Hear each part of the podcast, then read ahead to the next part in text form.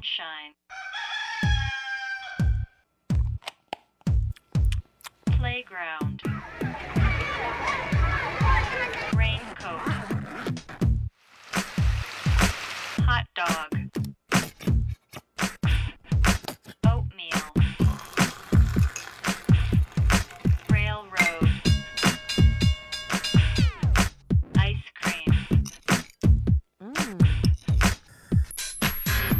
ABC ABC Darian，大家好，欢迎收听 ABC Darian 初学者电台。这是一档由 ABC 艺术书展创办的播客节目。我们希望鼓励大家从头开始做一件事儿，也期待大家在各自感兴趣的领域都可以开始你自己的研究和实践。我是今天的主持人赵阿萌。我是今天的主播赵梦莎。那这期应该就是赵梦莎自己很期待了，因为我们这一期想聊一聊脱口秀，也有的人翻译成单口喜剧。那我就先来介绍一下嘉宾吧。呃，首先呢，就是我们请到了毛东老师。感觉你犹豫了很久，你在想，哎，今天到底是谁 呀、对方的人是谁？我你怎么？的定语太多了，因为比如说脱口秀演员是你的一个定语，然后你之前也是一个创业者，叫我喜剧之王就可以，还有什么奇葩说、热门辩手这样的，真的没有一个形容词是准确的，也不热门，也完全不热门。对，然后你自己呃主持一档播客叫《基本无害》，但其实这也是你喜剧演出专场的名字，《基本无害是的，谢谢阿蒙，非常详尽的了解了我的人生》。。对，然后其实还在那个互联网大厂打工。这是我百分之九十九的人生了，没有别的故事。呃，那另一位嘉宾，另一位嘉宾怎么介绍？文森特动物园，大家比较熟知的是，它是一档非常受欢迎的热哎热，门为什么基本无害就没有非常受欢迎这个 形容词要是在我们办公室里真的有太多 Nice Try 的粉丝了，而且贴纸贴的到处都是。你看，对我也有，他给我也寄了，马上用上文森特。呃，文森特算是前广告行业从业者，然后后来虽然也做过互联网公司打工人，就跟毛东一样，嗯但其实在各个行业也还算是在做广告和市场营销这一块，对，所以算是资深的营销人。天哪对呃感觉不是在夸人，因为他其实也是一个很很长时间的单口喜剧的爱好者了，然后之前也跟盖柴小姐一起来主持过一档播客节目，叫《外行看热闹》。嗯，对我们，我之前还说，因为他其实自己虽然现在其实是在喜剧行业工作，但自己一直是以外行来自居。然后可能是因为我不知道是不是因为文森特并没有真的上台演出过，嗯所以目前还是以一个爱好者和外行的姿态在进来。然后包括他们的播客也是一个免责声明，就叫外行看热闹。嗯，对，所以我们今天太谦虚了，对，然后今天他是唯一不在现场的，所以是从上海跟我们远程连线。嗯，然后我们今天呢，其实还有一位嘉宾主持李秋实，呃，他是偶然误差 FM 这档播客的主播，也是一个文化行业从业者。然后我们这期录制其实有点因为李秋实而起，所以他今天应该也是憋了一肚子的问题来问，他自己也很喜嗯欢。大家要不要聊之前先先各自交个底，简单的聊一下喜剧经历？那我可能先简单打个板。那可能跟大部分人一样，我也是从开始先看到了字幕组翻译好多美国的喜剧节目，然后你就发现这些喜剧节目主持人，其实他们以前很多都是做单口写喜剧的，甚至很多就是在小酒吧里做演出的。嗯，然后开始也有了一些北京，其实算是特别早的开始有一些线下演出的地方了。嗯老书虫老书虫我还真去过。嗯然后我记得以前东华门也有一家特别小的，是有一些线线下演出的。但其实，呃，我总的来说还是听着相声这种传统的戏曲长大的那类北方人。那谁下谁下一个说，以及大家要想想谁最后一个说，因为最后一个说可能就意味着你要拿自己的喜剧经历来秒一下大家了。哇，那看我跟你们说，我是一个 那我们三个是不是都是看梨园春长大的？这么说，哎，对，我还想问毛书记呢，就是你哦小、我小学的时候有一个记忆是看那个打鱼晒网，你知道吗？河南卫视我知道，知道，知道，知道。，对，它就是一个脱口秀的新闻节目，但是很不严肃，会放一些那种民生的短的，像抖音一样短视频，对，然后开始网上的对他开始解读，然后他会偶然偶然说一些能啥嘞，就是那种 河南梗。对，那是我最早接触的。我我看过，但我对我看的不是很多。那个时候可能我我我都已经沉迷在学习里了，我已经沉迷在学习里。但是我看过，就是会放一些网上的短视频，嗯，然后那个新世纪的前几年，就是广播和电视都会涌现出一些跟网有关的 这种节目。越测越开心什么的那。单口喜剧其实你也听了，对，单口喜剧是后来了。后来我高中、大学之后，其实我是往回看的。我先看了《老友记》，然后嗯他们说有一个剧比《老友记》更屌，是《宋飞正传》，然后我才知道宋飞。嗯，然后我后来看的是《百年酒馆》，然后就慢慢往回看。你们谁要抢在两位嘉宾之前说吗？我说吧，我说，大家好，我是毛东毛书记，我是一个呃脱口秀演员，然后演了三三年多了，三年半了。你喜剧经历就是只只谈自己作为演员的这部分。就是你说看呀，我我刚才之所以犹豫，是因为我觉得就是比如说喜欢脱口秀，或者是从事脱口秀行业、单口喜剧行业，跟是不是喜剧的狂热拥趸，它不是特别有关系。嗯嗯，比如说这个人特别喜欢小品跟相声，特别喜欢小品是跟 sketch 或者是什么美剧的喜剧，他可能更跟变成一个喜剧演员有关系。但脱口秀演员跟喜剧演员他还是有一些差别的。有一些人他可能只是因为自己爱表达，他说不定就能他这个人爱表达，喜欢当人来疯，说不定他就能成为一个脱口秀演员了。但离喜剧演员那是两就是两回事儿。嗯，嗯就是表达跟表演其实是两回事儿。我觉得我觉得他这个是脱口秀跟一般喜剧挺重要的一个区别的，就是你说这个你表达跟表演。啊文字特呢？我我首先要有一个免责声明啊，我跟毛东都不能代表我们所供职的单位啊，我们都代表自己，好吧？我我不能代表效果，毛东不能代表字节跳动啊。我代表字节跳动，从今今天我就 我带着张一鸣的信来的，我跟你说，介绍信是吧？我今天所有的表达的一切就代表字节跳动对喜剧的观点。没有没有没有没有没有，你说的对，听文森特，听文森特的。对，我们就代表个人。那我讲我个人的话，我跟喜剧相关的经历，其实尤其是跟脱口秀相关的是，我可能刚刚大家说的那些节目我都没有看过。我是在广东长大的，可能就甚至是黄子华，我也是很晚才知道的。跟脱口秀相关的，就是我可能最早零几年、零九年开始在网上偶尔发点段子什么的，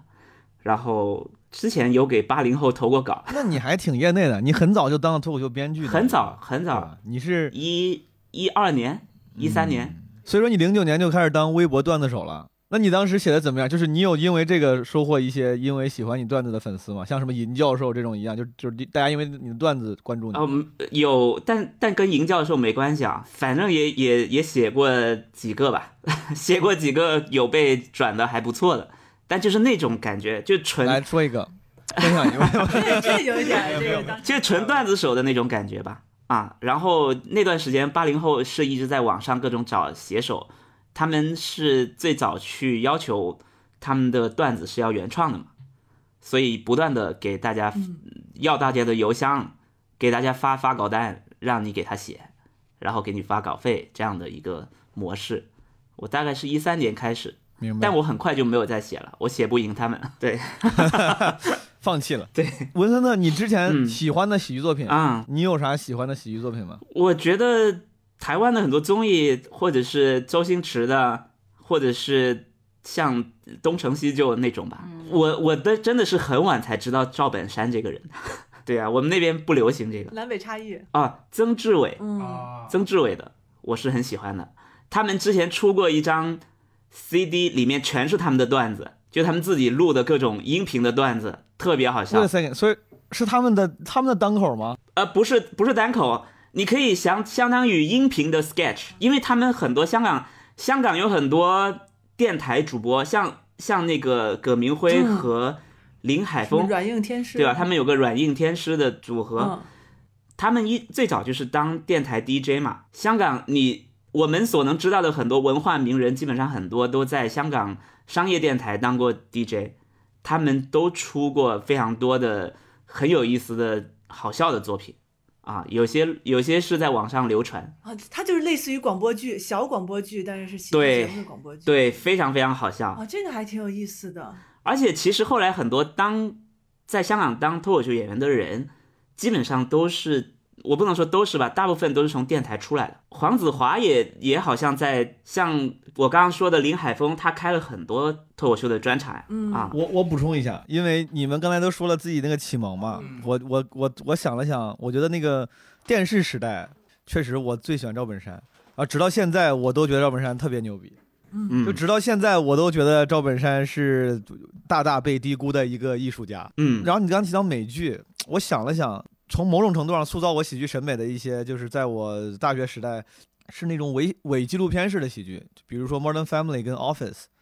嗯就是我看那些就是非常能看得进去，然后我也觉得特别喜欢。我你们看过，比如有个那个文森特应该知道，你们看过有有个比如说像喜剧的小节目叫《绝间访谈》（Between Two Friends） 啊，嗯我看过，嗯啊，嗯，就比如那种东西，就是尴尬型的，就是比较美式的，就像你喜欢漫才嘛，漫才什么 M 一啥，我尝试看过，我自己就是不能够完全的被吸引他。有自己独特的一套节奏。我对我不能，我看着那个的话，我就是抱着一个学习研究的心态，它很难吸引着我。哇，我一口气想看三个小时，不行。嗯但那种伪纪录片式的美式的尴尬喜剧，我能看好久。对我能一直看。梦莎呢？我是半个河南人和半个东北人，所以就是这种曲苑杂谈和和就是赵本山小品，就还就是都看挺多的。但是就是因为这种北方口音的关系吧，嗯。就它会天然的有一种喜感，就是它是一种你可以听得懂，不是那种哦，就有一个说法是说为什么东北话那么好笑，好像在李诞那本书里面有提到说，因为别人不会觉得这是一种猎奇的表达方式，而是觉得怎么这个这句话还能这么说嗯。而产生的好笑。我觉得就是东北这种呃方言的声调就会自然而然有一种喜剧。对，这个很亏，因为东北话离普通话比较近，他觉得你是用一种奇怪的、有趣的普通话的形式来说，他不会觉得你在用方言梗。我说河南话他妈就就不行，就这个就很郁闷。就是我想说河南话，但是当你说河南话，别人觉得你在使活，就是你在用它当梗，但。但本这本身就跟东北就这是我的说话方式就很奇怪，所以说现在我甚至我没办法，我只能少说河南话，因为当你说河，我本来很愿意说河南话，但我现在在台上，我要是多说的话，别人会觉得哦你在用方言来获取咱用这招儿那种对对对对，这个就很亏。但是东北喜剧演员他本身这个口音是没有办法消灭的一种印记，所以他更亏。还有传染性。对，还有传染性。但就是东北话，我我自己觉得它有一个特点是，就是拟声词和一些呃词语的使用方式很特别，然后比方有一些叠词，然后有一些声音的描述，就是你就会觉得，哎，怎么还能那么说？嗯啊，因为我之前那个，因为我跟李思诗不是刚到嘛，我们就说起来，就是刚才毛总你说的，就是日本漫才，它其实有自己的一个像像文化语境的门槛一样，就是你嗯你首先接受这个设定，你才能进来。但是之前就是跟日本的搞笑文化有关，有很多衍衍生的作品，比如说《银魂》和搞笑漫画《日和》，就是在他们的这个模式下的衍生的作品。然后中国曾经是把搞笑漫画《日和》给本地化，而且本地化的非常成功。嗯但它一定程度上就利用了，就是他们说的好像是普通话，又不是普通话。比如说“我勒个去”，可能是他们嗯发明的一种感叹词，你既能明白他那个语气时候说的是要说什么。然后，但又觉得好像跟你平常说的话不一样，这些语言上的一些小小就是陌生感其实是一个幽默感的来源。对，当时我记得那个那个搞笑漫画日和的中文翻译是创造了很多个新的流行语嘛，对对对，对对坑爹呢是。其实对都是我不是也是把一些方言加了一些方言的方式，但是用普通话的方式把它给给让大家每个人都能听明白。其实这是一个本地化的一个很好很成功的例子。对，对，我好像记得刘洋教主之前说过这个理论，叫叫大词小用还是陌生词新用，就是他用一个很陌生的说法对，然后解释一个很普遍的概念，嗯嗯，产生幽默感。但日和我能欣赏的，日和我觉得很好玩儿。我只是我不得不承认，就漫才对我没有那么大的吸引力，尤其是原版的漫才，就是日本的漫才。我看日本的漫才节目的时候，我抱着学习研究的心态看过一些，然后从来没有哪次笑出过声。就我能感受到这是个笑点，我也心里会觉得好笑，我没有笑出过声，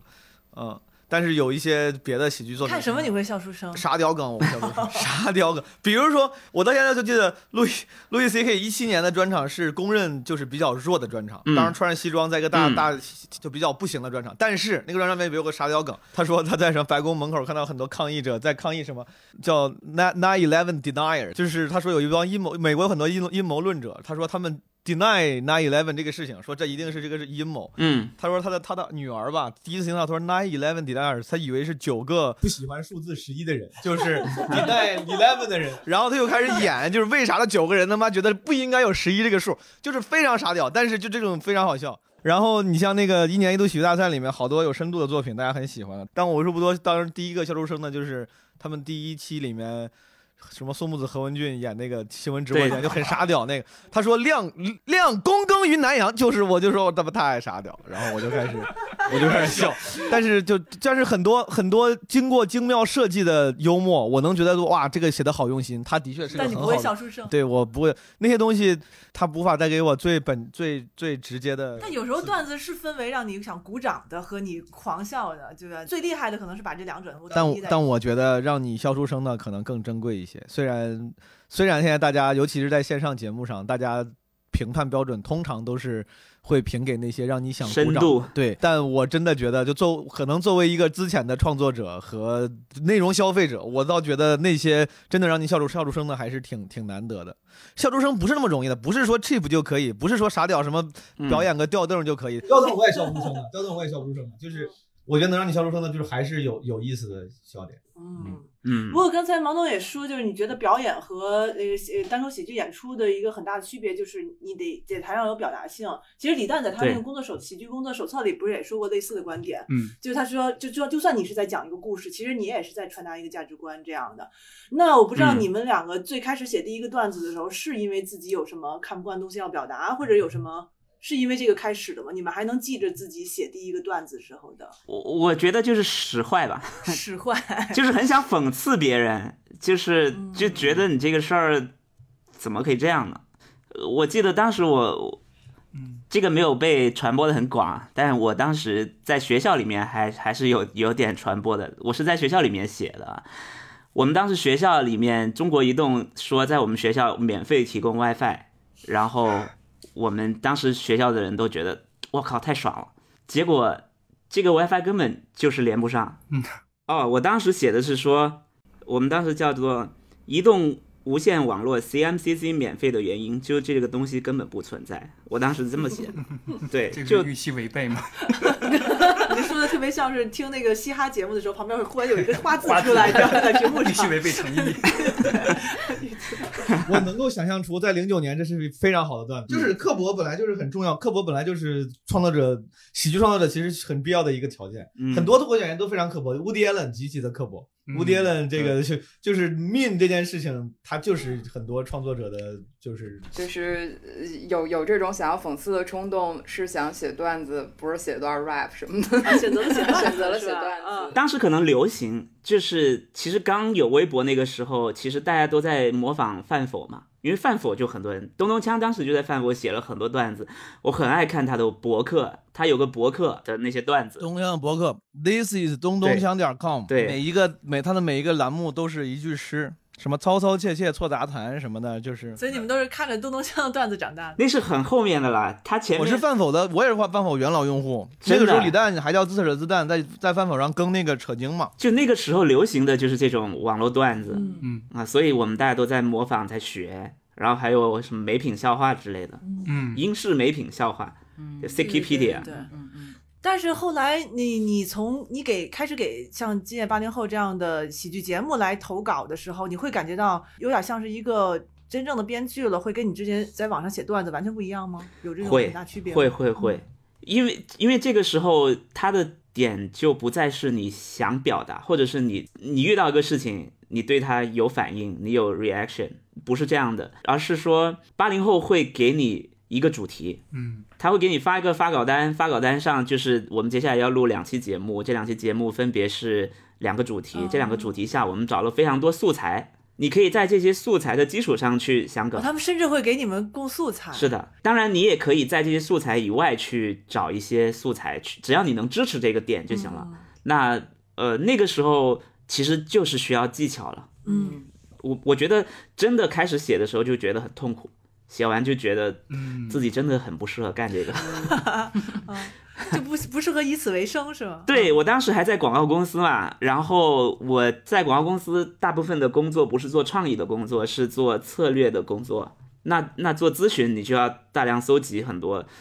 呃素材，然后去整理出观点。那些那个东西是你可以推理的，就是它很多基础的工作是不用动脑的，或者是没有这么需要你创意。所以我每次写完，我教完我的段子以后，我就觉得，嗯，我接下来要好好上班，我根本没有办法吃那碗饭。其实做这个吃喜剧这碗饭，除了与生俱来的幽默，后天还要习得很多别的技巧什么毛的。书记之前说过一句话，说创作本不应该那么舒服。哦，我是吗？我说，你想想，我是说过，但是你 被你这么正式的 quote 出来，我就感觉他是一个，所以我我想金玉良言，也不至于。所以我想问的就是，你有没有那种，就是我靠，我写了一个真的好牛逼的段子，就很高兴那种？还是曾经有过，现在没有了。啊，曾经觉得很牛逼的段子，现在看都他妈挺垃圾的。所以现在写段子、就是，不知道你还能回忆起自己最开始写的段子吗？能啊，我第一个写的段子非常非常，我记得非常非常清楚，因为那是个非常明确确的时间点，一八年五月中旬，就是写的第一个。我最早最早写的是英文开放麦的段子，因为当时报不上中文开放麦，然后我只能报得上英文开放麦，然后而且那个时候我对 我对单单口的所有的兴趣的起源就来源于看英文脱口秀专场，然后那个时候对中文脱口秀的印象停留于脱口秀大会一。嗯然后 which means 对我吸引力非常有限。然后 真的就是当时我开始去线下，就是去功夫嘛，去功夫看那个英文开放麦。嗯然后我脑子里想讲的东西全都是，就是脑子里自然会用英文想出来的，因为那个时候确实看太多了，倒不是因为别的，天天看了好多英文那些。你的语感已经是英文的那个语感了。对，然后我心里想讲的东西全都是什么 jerk off，什么 sex，他妈你没法讲。就我脑子一讲，我脑子里想，因为都看了哪些？对，因为天天看路易 C K，我当时就觉得我操，好有意思呀！我想讲 jerk off 的段子，就是脑袋里的段子，什么叫床的段子，脑子里全是这些段子。然后我当时特别兴奋，跟朋友分享，我说我想我想分享一个男生跟女生这个年纪不同时候做爱的时候段子。我当时就是脑子里全是这种想法，但是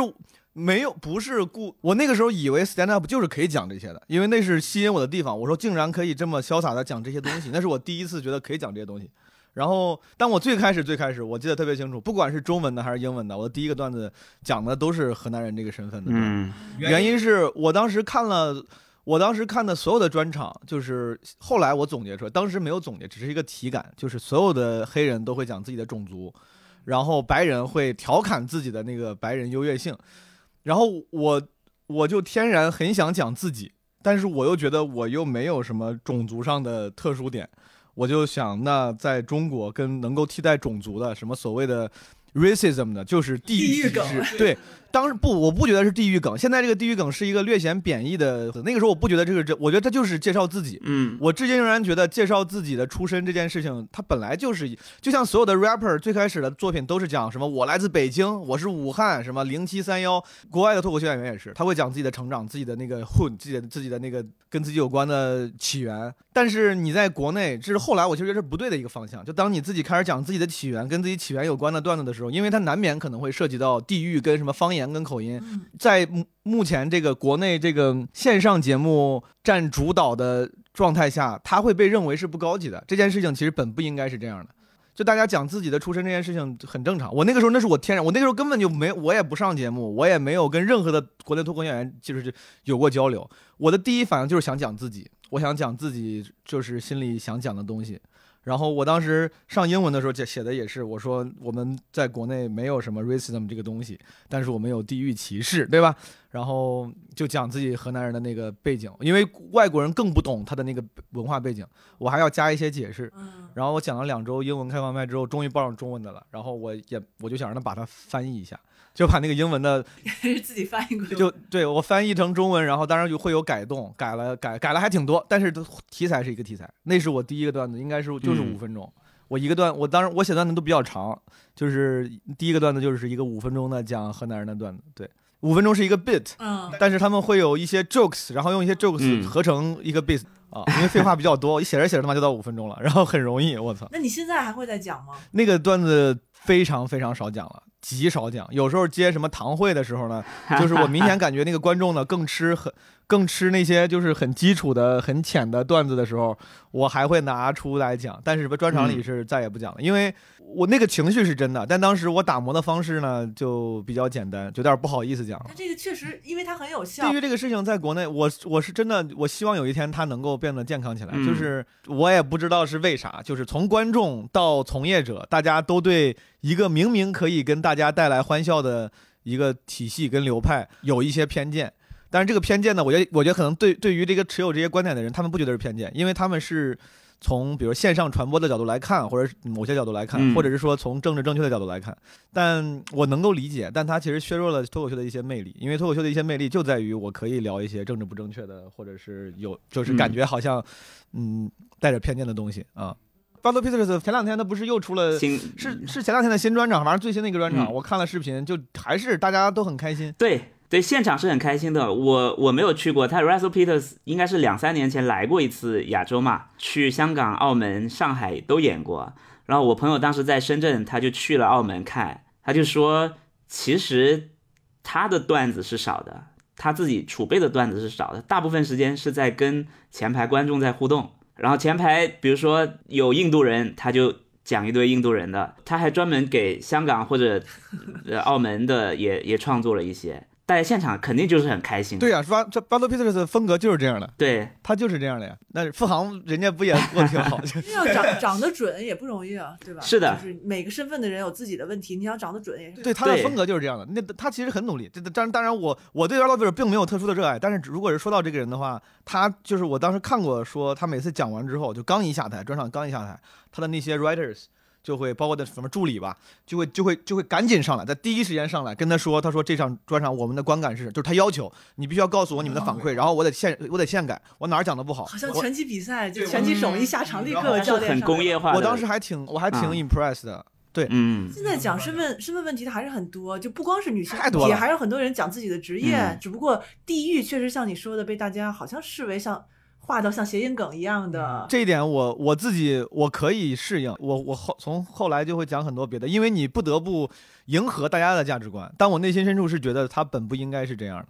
因为种族问题在国外就是个大议题。嗯，呃，黑人讲自己的事情，肯定也是一个他有个大背景在嘛。现就像这两年其实很流行，像 Hannah Gatsby，那他讲女性的问题，其实刚好是这个大背景非常需要，或者是就能让它流行起来。嗯，然后大家都在讨论。我觉得那个基础很重要。我比如说，你想河南的段子，对我广东人来说，我就我是无感的。但是如果你跟我说，呃，女性的段子，那我可能能对应到我身边的人。就是你还是觉得能流行起来的段子是建立在一个更大的共识基础上。我我我觉得嗯是就是每一个段子每一个话题有自己的受众这件事情，这这是肯定的，嗯对吧？这是这是一个前提。就像我有时候看一些有些黑人演员讲太重自己那个种族，嗯。我有时候也会丧丧失兴趣，嗯。因为就像就像你说广东人听河南人的会觉得，哎，我这没有太过共鸣，我看黑人也没有太多共鸣，这个是就是观众会互相筛选自己感兴趣的话题，这个嗯。当然、这个当然非常没有问题。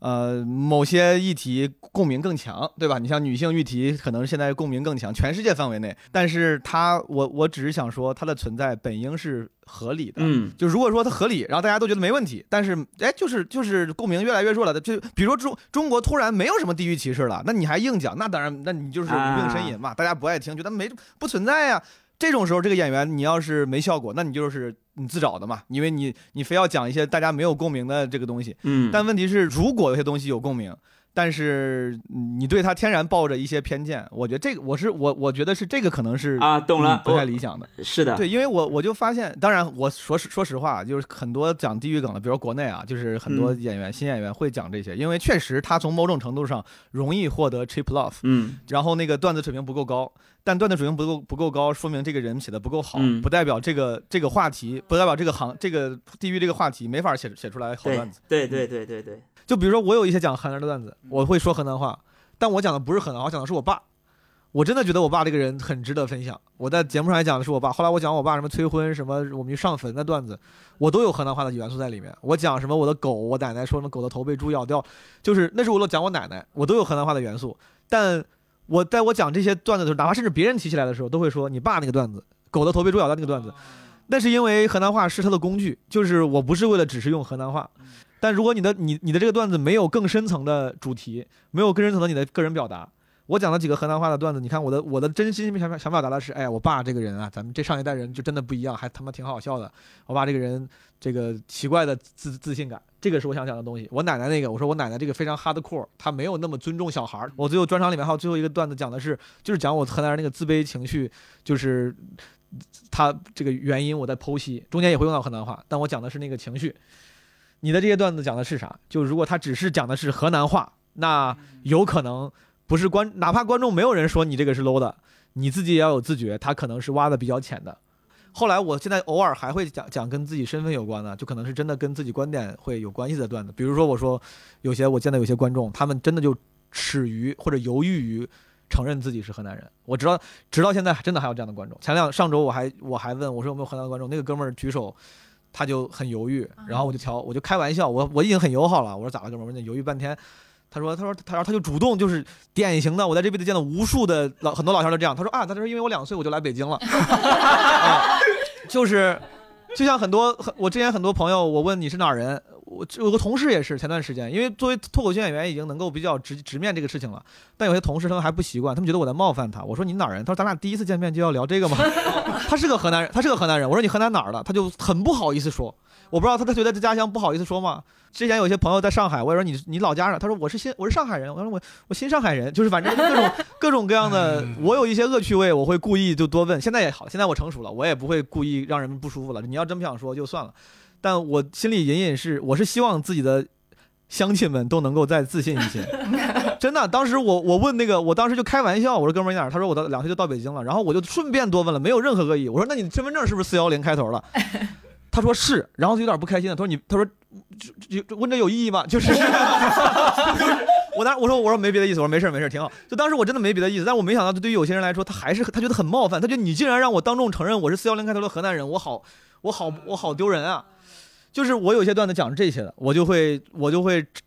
可能调侃一下这种人。他是跟我的真的观点，我的这个观点到现在我都有，所以说我愿意讲。而且它有效，会有一些观众事后跟我，不管是演完过来给我打招呼，还是给我发私信，他说因为比如我去外地巡演，他在外地可能没有接触过这么自信的河南人，然后他自信的河南人，河南之光他们应该也也在生活中会掩饰自己的口音和出身，然后他们会跟我说，他说听了你之后，他说我现在已经很主动的会跟别人说我是河南人，虽然这个事情对于非河南的朋友们来说不太重要，但只有我自己知道，这个跨越其实是很重要的一步跨越。就是你更爱自己了，真的，你更这个，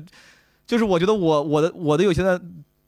段子竟然能起到这样的作用，我就很骄傲。啊，我觉得我觉得语言是有这样的印象，是就像以前我们提起月经就会有一种耻感，但现在因为这两年讨论多了，就是语言类的节目的讨论多了，大家现在真的可以很随意说来例假或怎么样都可以。有话语权的人，一定程度你在舞台上你的话语权就是比别人大一些。对，我觉得我觉得这个是我。开心的，就这种像这样跟咱们个人身份联系到一块儿了，可能稍微相对来说，它的生命力就更持久一些。嗯，大家比较熟悉的关于云南的描述，那种文章基本上应该是这个样子的：来自云南苗寨的小丽和她的老公铁锁，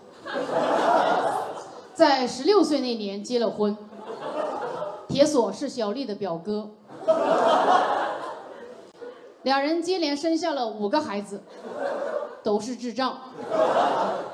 迫于生活的压力，两人近期开始了做黑导游的工作，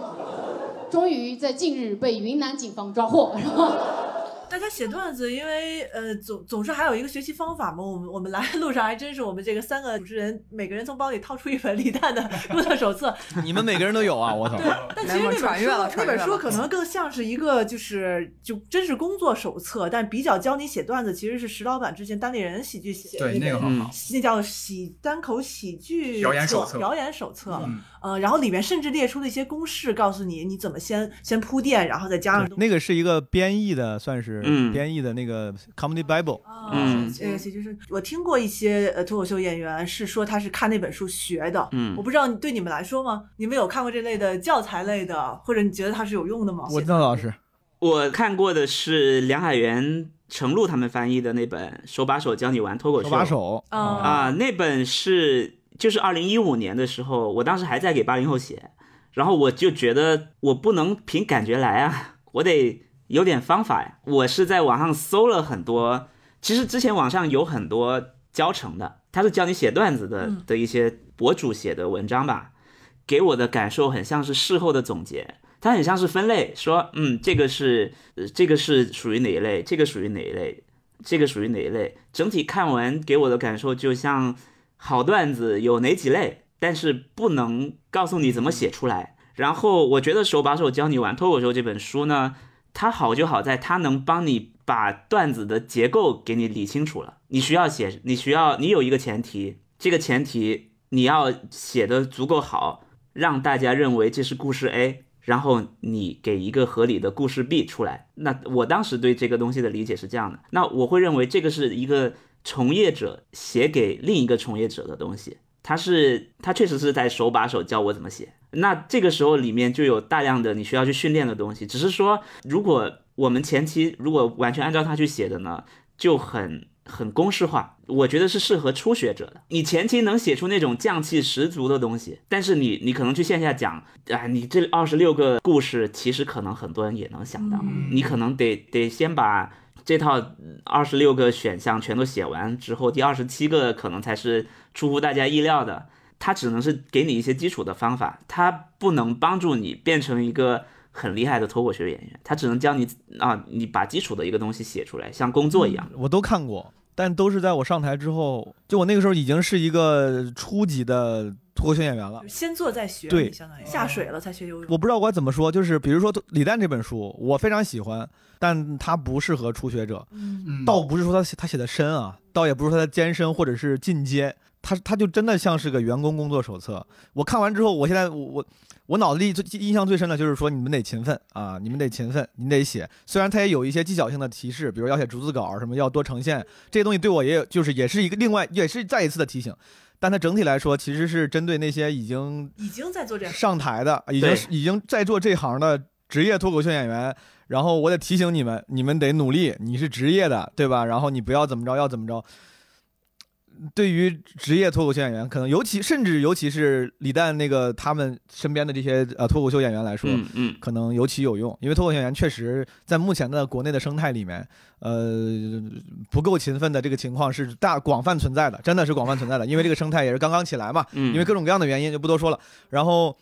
我觉得初学者不不不太适合看这个。嗯初学者，你说看，比比如说石老板那个，石老板那个，当然他还是那句话，他是编译 Comedy Bible 的，类似于 Comedy Bible 这样手把手、更微观、讲技巧的书呢，一定是有用的。嗯就是他能够让一个哪怕不适合脱口秀的人，说不定都能套着公式写出来几个看起来哎像模像样的段子。嗯真的就是哪怕不适合脱口秀的人，我找了个前提，然后用那个他们建议的方法来让我混合一下，来让我呈现一下，让我 what if 一下。你在台上讲，大家就会觉得，嗯，这就是像那回事儿，对对对哪怕甚至不是很好笑，我会觉得，嗯，像那回事儿。呃，可以，就是如果你要是想让你，如果一个初学者想要建立自信，或者想让自己在台上获取基本的尊重的话，我觉得这个公式当然是可以套的。嗯但就像文森特说的，你到后来可能是要花挺多的时间发现自己的风格，发现自己的 voice，然后上台干这个，就它是个非常。嗯，我觉得是个是个是个复杂的 journey，你知道吧？就是这个 journey 是你上台，你的你的需求不一样。刚上台的时候，你会你会觉得我是想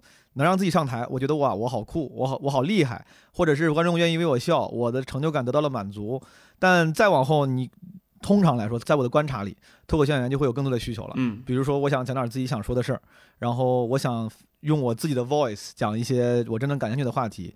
在那个时候，你会发现有些公式不好使了，那怎么办呢？你可能要克服冷场，你可能要你可能要试，可能要发发掘自己的那个创作方法嗯啊。但那个 again，作为初学者来说，可以先不用考虑，我觉得可以看一些教微观操作的书，先写一写。是的，嗯，前两天我也是收到了一样的问题，有人说什么就是微博私信问怎么能上台啥的，嗯幽默感重不重要？我就就不重要。我到现在我也不知道幽默感要怎么量化，就不重要。就我觉得任何人都可以上台。如果你要是不看书就能写出来一些能逗大家笑的。就像当时我比较幸运一样，就是我写的那些东西可能比现在看起来很可笑、很幼稚，但当时竟然观众恰好也能接受。那你就先上台，先把自己自信建立起来。如果你要是需要书，那你就看看书，反正无论如何不用担心太多，就先上先上台就行。但是嗯上台这件事儿，我就不知道上台这件事儿跟写段子最大的区别一样，因为写段子也可以发出来，或者别人来演，就是上台有一个实时反馈嘛，就这是这是最大的区别。上台需要 personality 的呈现，嗯，对，就是一个段子，大家只欣赏你的文本，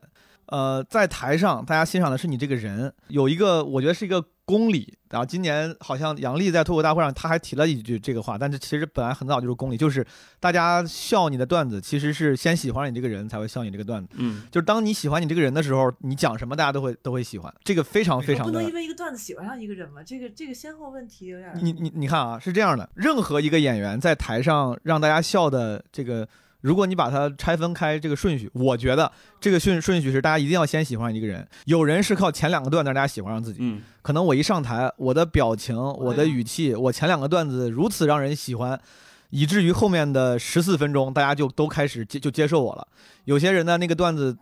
本来很好，这十五分钟在别的地方都炸场，但今天在上台的时候，他不知道因为什么，嗯对吧？可能上台的时候某一个动作、某一个语气让别人觉得这个人、嗯、挺讨厌的、挺装逼的，后面我就不接受你了，我就不笑了。就是当然可以靠段子喜欢上一个人，这也是很多新演员，比如我今天你作为观众看见了一个从来没见过的演员，你也觉得挺喜欢，那是因为他刚开始用某些东西先让你喜欢上他了。就是当你喜欢上一个，你像我，如果我喜欢路易 C K，秋实也喜欢路易 C K，咱们看路易 C K 讲啥，哪怕那个段子他不是很优秀，你也不会说你说这人是这人不行啊，对不会吧？你因为你喜欢他，你就你对他的那个好感是会，所以说在台上如果上上台的话，其实会更难一点，因为你得展现出一个能够让人喜欢的 personality 那个形象。我印象特别深，上次我们在录播客的时候，毛东说，其实脱口秀不是一个职业，是一个人格，就是嗯其实你你要在舞台上塑造一个表演的人格出来。这个其实在，呃李诞那本书也反复说到，就是可能你创作的本源还是要从你自己个人出发，所对以最后你呈现给观众的时候是一个你的 personality 是什么。听起来怎么跟爱豆一样？就是大家要先喜欢上你的人设，然后才是喜欢你的作品，就反而是这个有点出我出乎预对，其实当时我听到你这个说法的时候，我第一反应就是也是像安萌这样想，那是不是如果是人格出发的话，有一些人会更适合说脱口秀，有一些人可能天然的 像就并徐志胜。并不适合做做脱口秀演员。我觉得脱口秀演员可能跟 idol 不一样的地方在于，嗯你看脱口秀大会里面也有真人秀，你不会因为真人秀喜欢他的，你会因为他的表演喜欢他，然后你再去看他的真人秀，你能找到印证，你觉得哦，哦，对他就是这样的，但是你对他的认识是建立在他的表演基础上。然后再去喜欢这个人格，就脱口秀演员的人格是建立在表演之上。没没错，第一这个没错，第二我顺便回应一下，刚才我不知道二位哪个人提起来说，哎，感觉那脱口秀感觉好像也像选秀一样得挑人设嘛，那会不会有些人设更占便宜，有些人设不占便宜？嗯嗯呃，回答这个问题的话，我目前的观察是，几乎所有的不管是外向是内向，你更自信一点还是更自卑一点，嗯他其实在台上都能发光的。也许也许有些性格真的就不适合脱口秀舞台，但是我现在能观察到的就是基本上都能都能适合，都能适合的。这个关键就是那一点，就是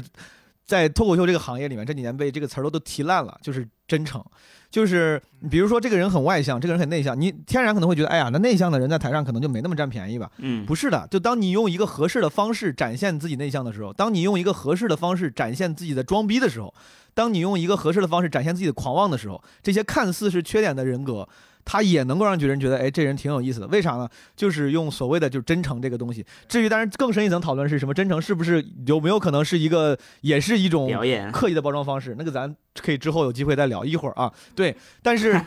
当一个比如一个装逼的人。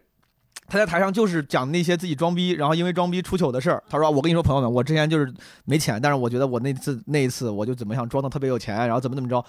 你讲的只要足够真诚，别人啊、这哥们儿还挺诚恳的，对吧？这哥们儿还挺有意思的，愿意诚坦嗯坦诚这些事儿。然后稍微拆解一下真诚这个概念的话，我觉得就是更加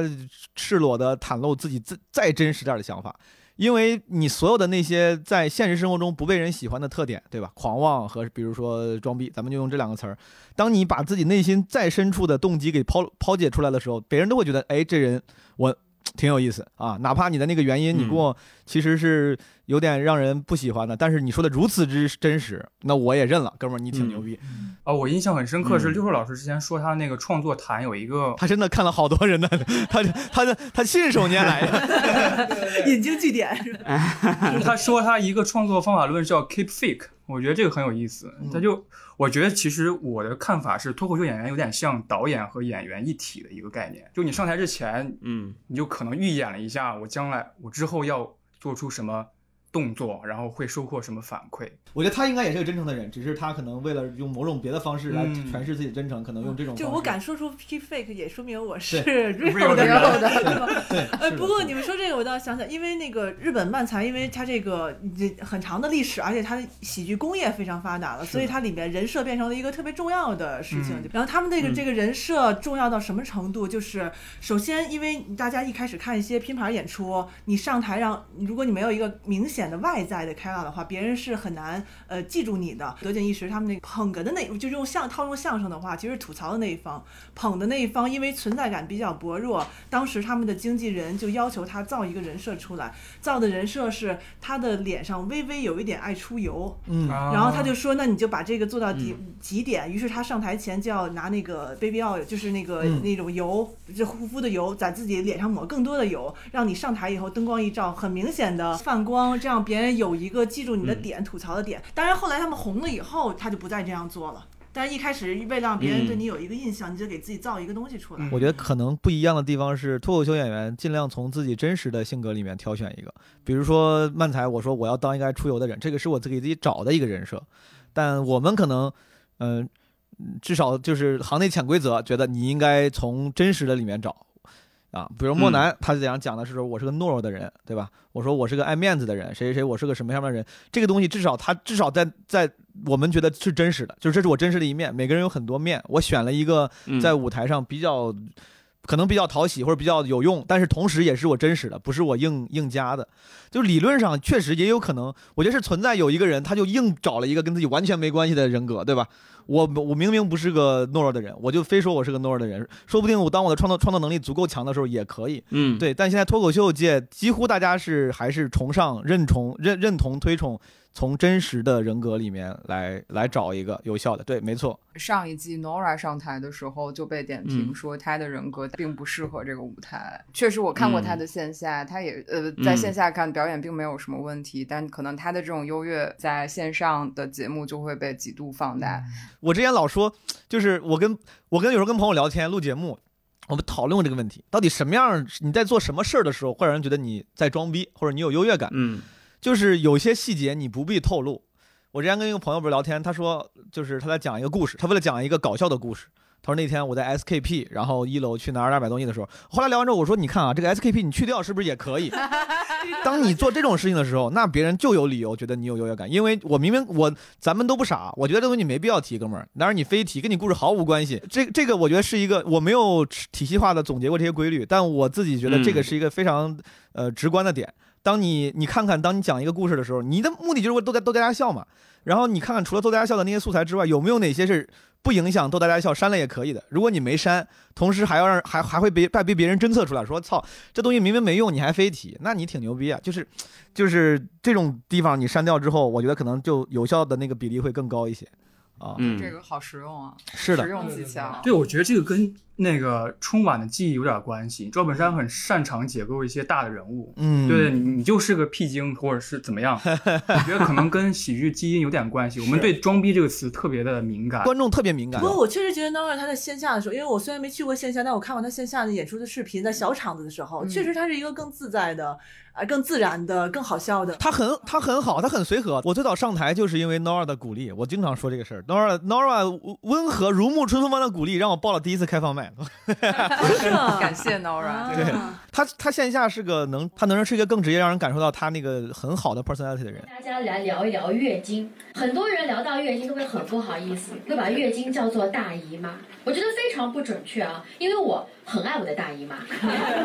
再说了，来月经的时候，对吧？脾气会很暴躁，性格很不好，甚至有点犯恶心。我觉得月经不应该叫大姨妈，应该叫前男友。而且我以前初中的时候会发现，很多女生来月经的时候还会互相借卫生巾，但是呢会很不好意思，就怕被人别人知道嘛，就很像在黑帮交头一样的讲话。你们来回忆一下，就那种，哎，我来那个，你有那个，我没有，但我知道他有。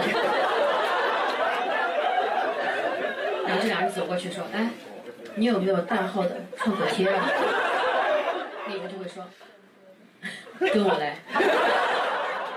是不是因为可能喜剧表演有时候天然是嗯放低姿态的，就是包括他的一些笑料的方式也是自我挖苦、嘲讽，呃。嗯以此来建立大家的同理心，或者是本身可能喜剧的姿态就是一个低姿态，并不是说我比你更有优越感，我更、嗯比你更厉害，我比你知道更多，是一种说教姿态的那种，反而不容易让大家开心的笑。这个是一个老，嗯这个也是在喜剧创作里面，我我觉得算是大家公认的，对吧？就是呃放低姿态，让观众产生优越感等等等，这个是一个算是也都算功利了。但是这个点它最后服务的是什么呢？服务的还是让大家接受你。嗯就比如说现在宋飞跟嗯 Allen 他们讲段子的时候，他们会讲一些自己有钱的段子，就是故意装逼。但是观众 OK，因为在观众的预期里，你你确实是个名人啊，就是你嗯确实做头等舱。你要是再跟我讲，你说你天天过得有多穷，反而我会觉得你很你很假，那个是你的装逼。嗯就是你要讲一些符合观众预期的，不让他们产生反感的，不让他们觉得你不真诚的段子。嗯一个有钱人成名的明星在台上讲自己的明星生活，这就是真诚。嗯，所以何广智确实是不能再说地铁的段子。对呀、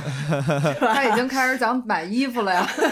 对呀、我觉得他得让你看得见这个人是在成长，他不可能，如果这个人十年都讲地铁的段子，你也不会相信的。啊，这也不是一个真实的一个对呀平台嗯，是的。比如他要是讲，他说我成名之后现在有更多钱，但是我还是很自卑。比如说这个你你会你说不定会觉得哎很很真诚，这像是感觉你在袒露你真实的什么想法，反而会加好就是加好感分。你觉得啊，你说这哥们儿好真诚啊之类的。嗯，如果一个已经很一个脱口秀明星真的一直在台上 show off 的话，大家真的会爱听，会笑吗？就是那个那个就是技术层面了，嗯就是你 show 你 show off 的那个，就是 show off 当然不会笑，show off 本质就代表了一些炫耀的那个感情色彩嘛。但是如果你是拿自己的真实生活当素材，讲一些想跟大家真诚平等交流的东西，那 OK 啊。嗯我在有钱生活里的困扰，观众能共鸣还是那句话，就看你看你怎么包装，就是看你怎么去包裹这个故事，可以的。就首先大家没有，你现在这个互联网时代啊，它不像旧社会了，就是 真的。就是旧社会，你想想，哎，之前我们河南人写豫剧，就是我之前讲，就是呃写那些有钱人达官显贵，刚刚说那个关公辞曹，说曹操多有钱，然后照顾关羽，讲的那个当时没有办法想象不出曹操作为这个呃一方君主他有多有钱。他讲的是曹操的老婆给那个关羽做什么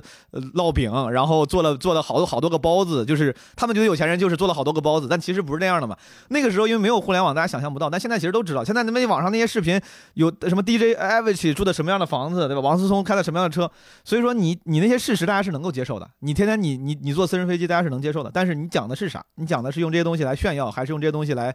来讲你自己的真实情绪？就是嗯之前在呃山阳开放麦听一个年轻演员讲说他。呃，就是，但是他他的姿态是放的很低的，他就说我是一个穷学生，然后我有一次演出招待我去住了一个很好的酒店房间，然后马桶是会自动加热的，他就他的段子就是说，感觉好像身后有个人不停的往里推柴火，嗯，然后那一场，我觉得他肯定觉得这个段子是会炸，但是当时嗯特别冷，嗯而且看完之后，我跟另外两个朋友交流，他们就说，嗯，今天讲的都好穷的段子，然后就有点笑不出来。对这种 这种这种就属于 想捐钱啊，不是鼓掌。我觉得就是前提不成立，他不是穷，就是我我自己就是会觉得前提成立非常非常重要。就是嗯现在你说谁不知道呃这加热马桶垫儿到底是干啥的，对吧？嗯如果你非说加，就是为了出效果，说出哎我不懂，怎么感觉是不是有人在后面推柴火？就是就就是我是不会笑的。我说哥们儿，他妈你知道的不是的，就这是电，这叫 electricity，对吧？就是你爱迪生两百年前就发明了，就是你知道这是啥的。就是我嗯我我身边有一些朋友，我们有时候聊段子也是，就是他们有时候为了出梗会，他们也无意识的，不是故意的，嗯他会把自己的那个就是负面情绪包装的跟实际不符合，就是哎我不懂，你懂的，就问题是你懂，你要是嗯。你要是说你懂，再往后再挖一层他的那个情绪，可能会更真实，大家会更能共鸣。但有些人就是他那个前提写的反反而会让大家觉得有点假啊。这个很像漫才的前提，就是那个装傻装到啊，对对对对对对，有道理。对啊对，如果在漫才里面，这个人就是一个真的是不懂现代科技的人设，那我觉得什么都符合他。上来先要交代清楚。对有的漫才失败也是因为他没有交代清楚，大家从头到尾都没接受你。因为漫才是个表演的，他在他那个是场域，我们是观察者，在观察这个场域里出现一些奇怪的设定。嗯 但在脱口秀上，大家天然认为这是咱们的场域是一个场域，咱俩咱们都是现实的对对正常人。不过说到漫才，因为漫才是一个，不知道是不是因为跟在日本发展有关，它是有特别明显的几套制式的。嗯但这些模式已经已经大家深入人心到了一定程度，以以至于大家可以玩这个模式了。就比如说一个人装傻以后，一个人吐槽，那当我吐槽的时候不吐槽，就是这几年大家已经发展到我在装傻要吐槽这个形式里面在玩这个形式，我看我能把吐槽这件事儿能变出多少个花样来说，嗯其实是是建立在大家一个共识上，就是我先知道这几种模式，然后我可以再反这几种模式，反而是给观众一个反预期的东西。嗯但是我不知道喜就是单大 comedy 里面有这种模式吗？就有呀我也也是有的是吧？我觉嗯得刚刚毛东其实说了很多嘛，我们大部分大家都是想要呈现一个真实的人设，那在国外也是这样的嘛。但是你看那个 Anthony Jeselnik，他就不是自己，但是我相信 Anthony 他如果他一定是在其他人都在凸显自己的性格的基础上，他不去凸显，编了一个，对他编了一个假的人格嗯出来，然后在在中间冒出来。我觉得嗯，这个是行业发展到一定阶段，那个模式已经建立起来，观众已经马上就认知台上有个人他给你讲自己的事情，结果他告诉你不是，我这个事情是假的，我就逗你笑的啊。对，就是是这样的。我觉得，我觉得那个脱口秀在最早期的时候呢，脱口秀演员他叫 joke teller，他其实还不是那个呃严格意义上 exactly 现在咱们说的 stand up comedian，就是在 Lenny Bruce 之前的那帮人，嗯，他们其实是在台上是讲 joke 的。就是那些 joke 就像是咱们在网上看到的段子，对很有可能就是说有一个牛碰到了一个鸡，然后怎么着，就那个时候是 comedian 的前身，然后反而是进化之后，突然那个 joke teller 后来被 Lenny Bruce 就是以这以他为为先驱的一帮人，把它变成了一个自我表达的表达的那个新形式，就把它进化了。后来出现了什么 Richard Pryor 对吧？什么乔治卡林把它推上了巅峰，就是说我不是只讲 joke 了，我不是只是做一个 entertainer。我是一个表达者，我来表达，而且我不仅要表达，而且我要探索言论边界，对吧？这是当时 stand up 在 Lenny Bruce 和乔治卡林中间这段时间的一个、这个呃大的变革，就是我要探索言论边界，承担起先锋表达的这个功能。然后到了 Anthony Jeselnik，其实他仍然做的这个 stand up，他其实他其实反而是古典的 stand up，对，他其实更偏古典一些，他是古典 stand up，就是说 one liner 更 one liner 就是古典 stand up，one liner 就是像讲之前的 joke 一样，像讲段子一样。有一天我舅舅怎么怎么着，就可能是假的，对吧？但是，呃，我我我我具体我不了解安东尼·杰森那个心里怎么想的，但是我猜他嗯可能难、难免的在这个时代成长起来，也会受到这个时代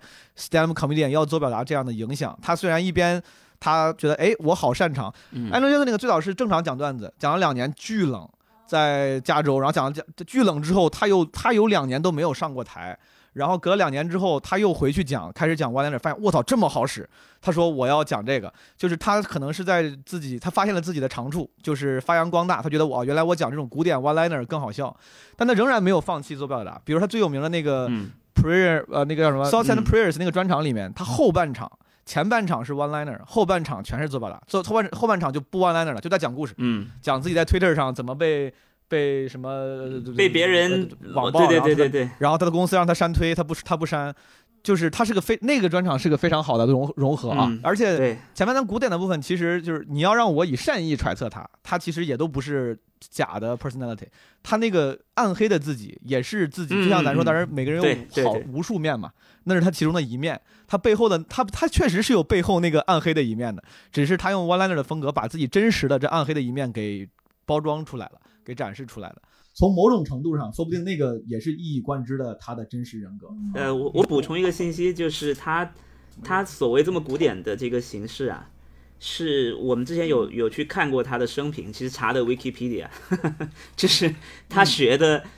他当时看的书就是手把手教你玩脱口秀的英文版。那对，真的，那他其实还是用起了这些公式，用上了。对，所以所以他这个呈现是非常公式化的。那那他只是说在、在他找到一个好的方式的时之前，他发现哇，大家现在已经都认为所有人都要讲真的事情了，那我来讲点假的呗。他其实呈现那个暗黑的风格，整体就是呈现说、o k 我我我爸死了，我妈又干嘛了，我我我女朋友又又遭遇了什么横祸，他其实这些全是假的嘛。那那在这个基础上，然后他去开那个专场，那个应该是他第一个专场了，我记得蓝色封面的，我印象很深刻。他去讲的时候，讲到后后面一半，他又在现场去突破了他之前建立起来的形象。就前半场，我告诉你全是假的，你也我们的共识就是我讲的都是假的。结果我后半场来来给你来讲点真的，那那个感觉又又不一样了。对我们我们都特别喜欢那个专场。但是就是回答你像回答小萌的问题，确实是呃，什么有没有什么模式同时打破这个模式？当然有嘛，因为就像你说，预期违背可能是嗯喜剧的这个对对对，众多底层逻辑之一。是的，所以说你有预期了，那我就打破你。你以为我要起来了，没有，对吧？或者你以为我这儿会怎么怎么着，但我没有，经常这样。对你就我后来看有些专场也是，大多都是，比如很多专场的结尾要用一个爆梗结束。我最早看应该是嗯应该是什么那个 Patterson Oswalt 我忘了，就是他可能讲到最后，反而他就说你们以为这这这个这样结束应该挺奇怪的吧？啊，但他就结束了，然后啪灯一灭，他就往回走，对，就可能这也是某种预期的，底下观众也觉得挺牛逼，哇就鼓掌欢呼啊。嗯，就是我觉得这个预期其实除了所谓所谓大家前面用语言建立起来的预期以外，其实还有个很大的预期嘛。那个预期就是现在大家的共识，这个社会的共识。嗯。脱口秀这件事情，它之所以能这段时间以来引起这么大的反响，就是或者是每一段时间都有一个属于这个时代的反响很、很热烈的脱口秀演员，就是因为这个社会有个超级大的前提，你所有讲的东西，你能符合这个大前提，你出来的东西就是反响很大。这个前提是啥？赶紧跟我说说，我我 我也想搭上这个快车 是吧？对搭上这辆这辆开往春天的列车。那每个社会不一样嘛，对吧？前以前可能黑人，以前可能宗教就会是一个大前提，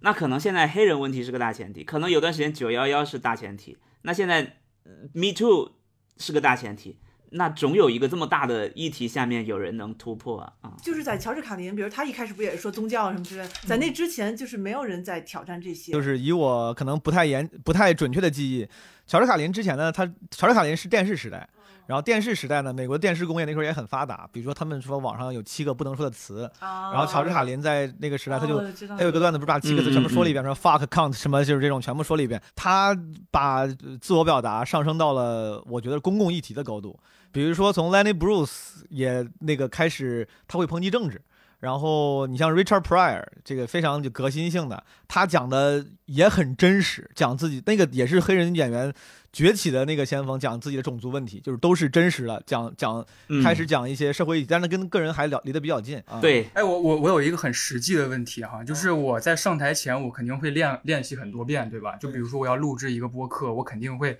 写很详尽的策划，然后我甚至开始就自己开始演。是但是有一个问题就是，我演很多次之后，我就觉得这一套没劲了。嗯，我开口那一刹那就会想着，我靠，我又再演一次这个东西，所以我想怎么怎么一直保持自己的兴奋感，就是很多很多专场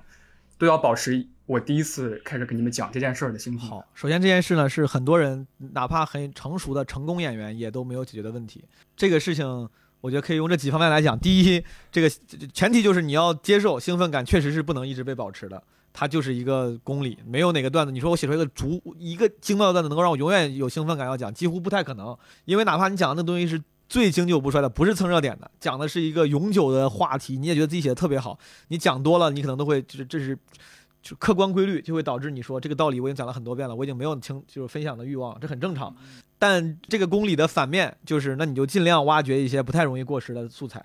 比如说你你现在讲的那个，你现在写了一个段子，那个段子就是一个蹭热点的段子，你想的是易烊千玺啊，就像讲，就像三年前我写过一个跟吴亦凡相关的段子，然后其实那个段子我当时是真实情绪，非常我个人的，我也不是为了蹭热点，那是我这个人的故事。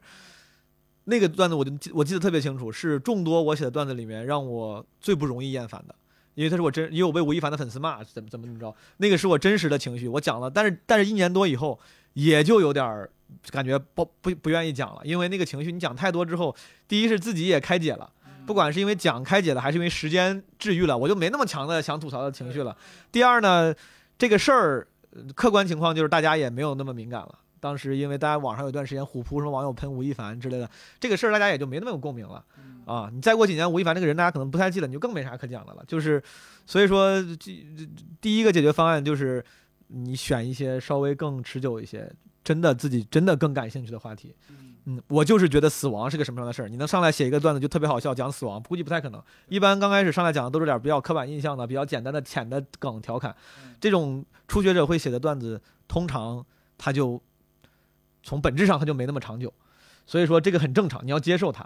你要接受你刚开始写的段子，可能你会更快的厌烦，可能三个月你就不想讲了。等到之后你写出来更感兴趣的段子，可能一年才会厌烦，但总有厌烦的那一天的。当有厌烦那天，然后这个时候又到第二步，有你你有两两两两个分叉，对吧？一个是这个段子虽然你讲太多了厌烦，但它仍然是一个观众喜闻乐见的段子。这个你自己因为讲的太多，但是很多观众还是第一次听，而且这个话题对他们来说，他们仍然愿意听。那你就要有职人精神，就是上台的时候呢，这个虽然我都已经觉得不想说了，但是我就像很多歌手，他不是老曲目，对呀、说赵雷说成都我都已经唱了恶心了，但说不定有些人他就是真的想，就像我去看老狼，我真的很想听他唱《恋恋风尘》，就是他可能不想唱了，但是我就得想听《恋恋风尘》。这个时候，如果你想服务观众，你就让你就让自己克服自己的那个。后来我有一次跟我基本无害里面跟那个 Storm 跟齐墨聊，两个人都是比我从业时间更久的，对吧？这齐墨又拿到大王，专业水平受到认可，他应该应该算是有经验的脱口秀演员了。他也有一样的问题，就是讲多了我就不想讲了。但是可能很多他的观众还是想听，那他他应该他一定不会在第一时间不想讲，第一时间就就把这个段子扔掉，他可能还是要再忍一段，再讲讲，因为他知道这个第一有效果，第二观众想听。到这个地方分叉是还还有一种情况，就观众也不想听了，这个因为题材过时了或者怎么，观众也不想听了，那这个时候你就只能扔了，或者是改吧改吧也行，就比如里面有一些技巧，有一些梗，你是可以改吧改吧搁到搁到别的段子里的，然后这就对，这就是细节了。但我的意问我的意思就是，你的那个担忧啊，它肯定会存在，它一定会存在，它也一定会发生。你不用因为担，就像死亡一定会发生一样，你不要担心，因为担心死亡你就不活，对吧？你也不要因为担心最后段子会过时，你就不写不讲。到那到那天咱们再说，到那天也有可能你已经变成了一个职业演员，你会你根本就没疑惑了。你说那正常，我还是得讲呀，对吧？嗯宋飞不是之前办过一个段子葬礼嘛？就给他那些经典段子办了一场葬礼，他哦最后一次演出讲了这些以后，是的，是的。I'm telling you for the last time，我记得那个专场叫。嗯，我还有一个担忧，就是我之之前记得毛书记在在哪儿说过，说自己想起之前冷场的场面会会在地铁上大叫。走路对对，我会担心，我肯定会担心冷场。冷场这个事儿呢，我处理的也不好，因为我没有我逐字稿不多，我我现场很靠自己情绪，就是反应越好，我即兴的部分越多，效果就越好。然后反应差了，可能反而我连本来那个六十分、七十分都达达不到了。但是这个是不值得借鉴的，因为我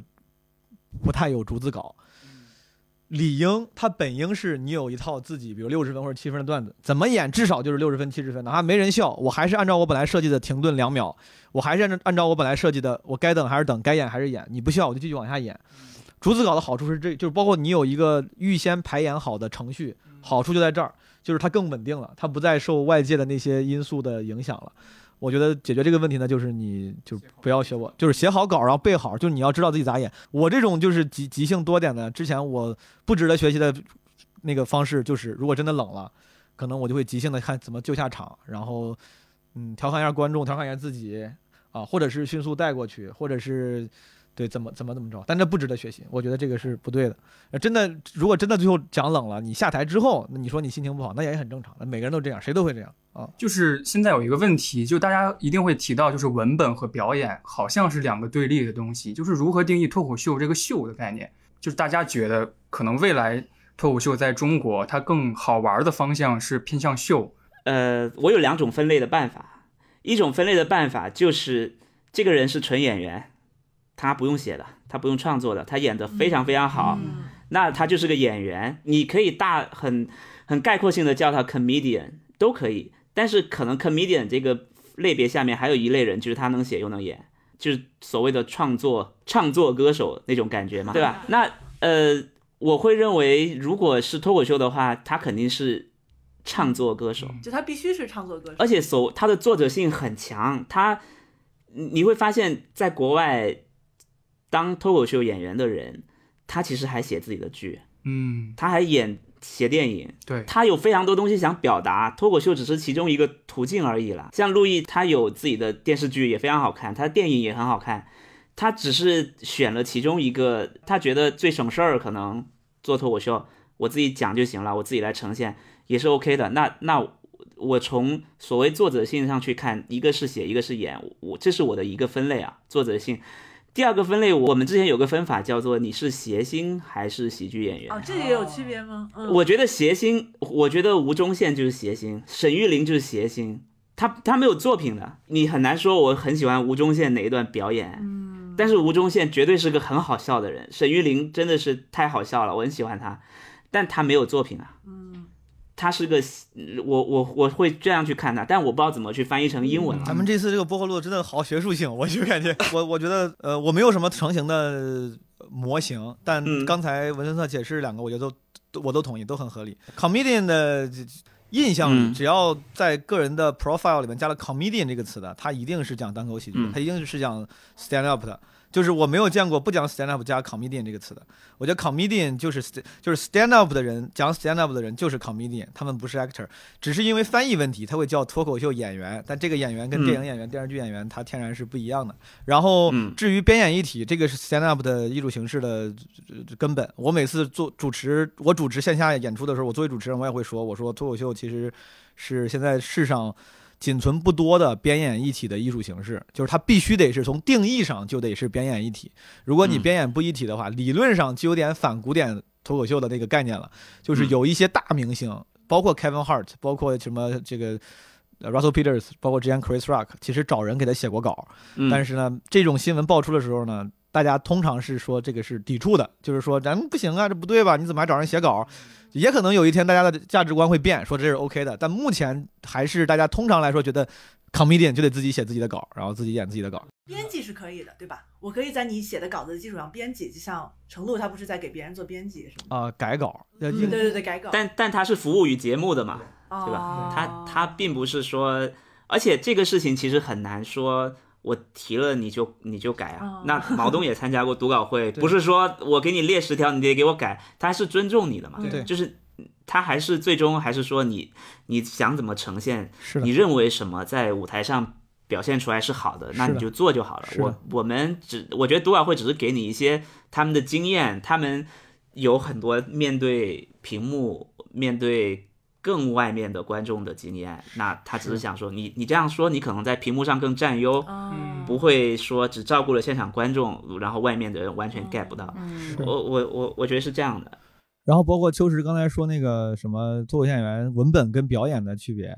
这个是我倒是我旗帜鲜明的觉得脱口秀演员应该演。嗯呃，就是我自己之前在我根本就还不是演员的时候，我作为观众我也这么觉得。我当时看的时候，我就觉得当时我就看我当时看路易 C K，我还没上台呢，我会做笔记。啊，我当时觉得一边我一边觉得路易 C K 很丧，就感觉好像他不是一个那种精致表演的人。当你仔细看，你就会发现他的那个表演张力和和设计很其实也很多。他作为一个很丧的人，看起来就在絮絮叨叨自己的那些事儿的人，他该演的时候演，然后那个语气该变的时候变，他不是一直都很平的在讲故事，他他不是真的丧，他只是那个人格要给你第一印象是丧。你仔细一看，他演的很很精致。就是我是觉得脱口，或者说作为我个人，我喜欢那些有更丰富表演的自我表达脱口秀。嗯，当然，你说站那儿不动，就硬单独就说就是表演一个自呃表演一个社恐的自己，表演一个内向的自己，表演一个不会演的，只是会只会说话的人，行不行呢？当然也行。其实那，某某种程度上那也是一种表演，那个就是表演的是一个这样的人。对对，对但是有些人，他如果无法让我相信他在表演这样的人，他我就能感觉出来，这个人他就是单纯的就是在呃说一些像是文本段子、微博段子。啊，咱念微微博段子，对对对，如果如果他给了我这个印象啊，很有可能我的印象是不准的。但是如果他真的给了我这个印象，让我觉得这哥们儿你在干啥呢？明显你这不会演呀，你这明明能演得更好笑的，你就是在在背段子。我会就我我个人会不不喜欢这样的。嗯，就是我前几天在看那个单立人的原创喜剧大赛嘛，然后有一个演员我印象很深刻，他应该也是新人，可能上上台半年还是一年，然后他表演结束完之后，他有一个很深刻的一个发问，他说他第一次上台完下台之后被人说文本很弱，我觉得这可能是每一个初学者单口喜剧初学者一定会被会被说到一个批评，就是文本很弱，然后他都一直在纠结，这是一个脱口秀 critic 的术语，叫文本。对对对。不是脱口秀 critics 最爱提的词是节奏，你这个节奏不行。你问他什么是节奏，妈他也说不出来，就是没有必要为了文本而文本。我觉得他是他是服务于服务于最终体验的。打个比方，就比如我当年我在看《三体》的时候，我我完全没有因为他的文笔问题影响我的体验。我读完之后我就觉得这书好。嗯这个时候哪怕有人用特别严谨的分析告诉我他的文笔为啥不好，对我来说没无所谓。对我觉得我很我很喜欢，我很开心啊。就像咱看一个电影，有些电影拍的就是剪辑上很平实，比如贾樟柯，对吧？他的那个表演剪辑上相对来说没有那么华丽。但如果你看的时候，它并不影响你的体验，你并不会觉得我操这个故事本来挺好，怎么这个地方剪辑这么剪？有些人可能会会有这种负面情绪，那对他来说可能就属于是剪辑不好。但对我来说，对咱们来说，如果你看的喜欢，他就没问题。啊，我我觉得可能跟很多人的观影预期有关吧。我我我也吐槽过《三体》，我也讽刺过他。我可以说说，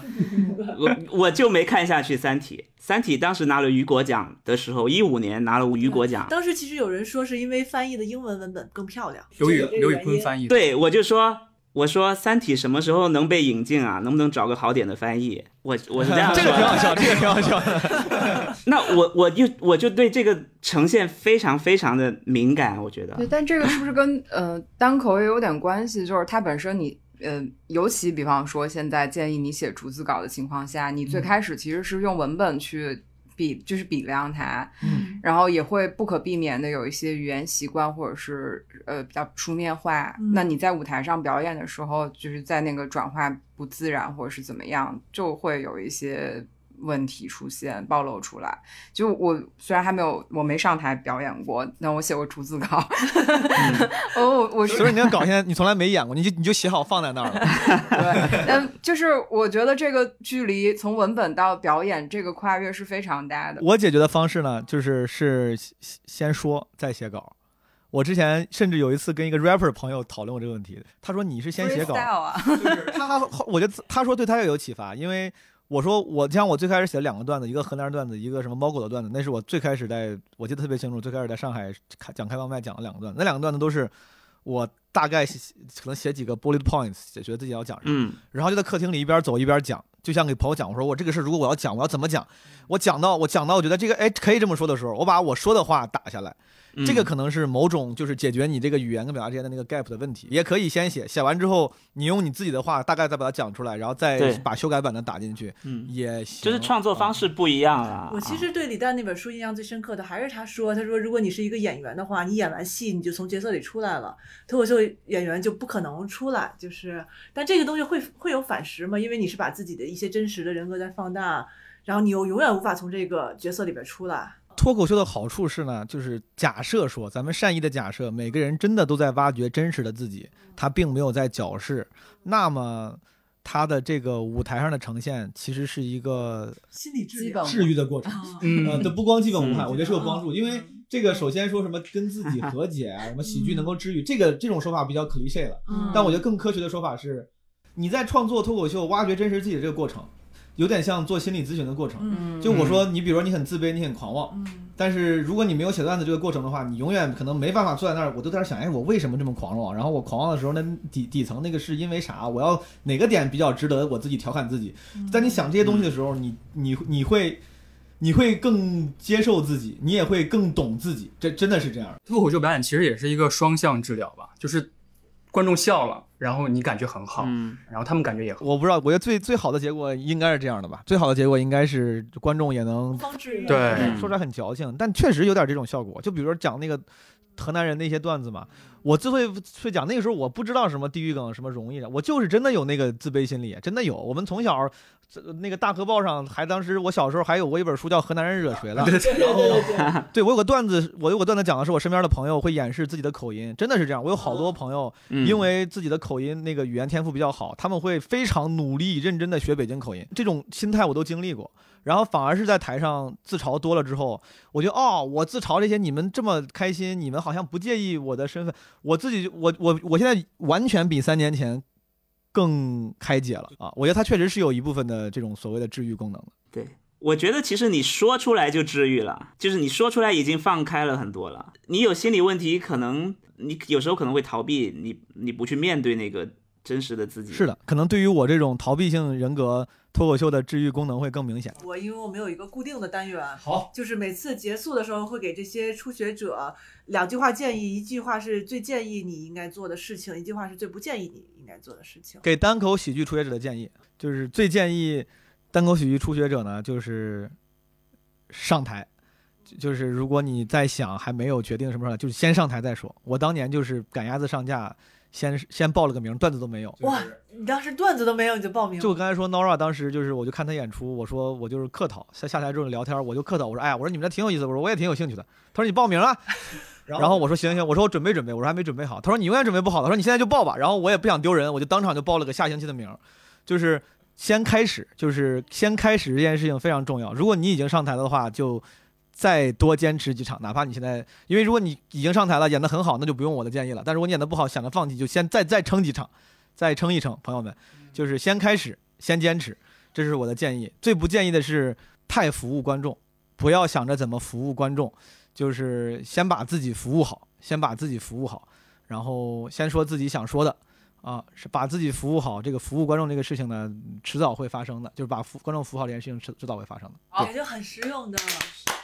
对实用对，特别有好帮助的两条。嗯。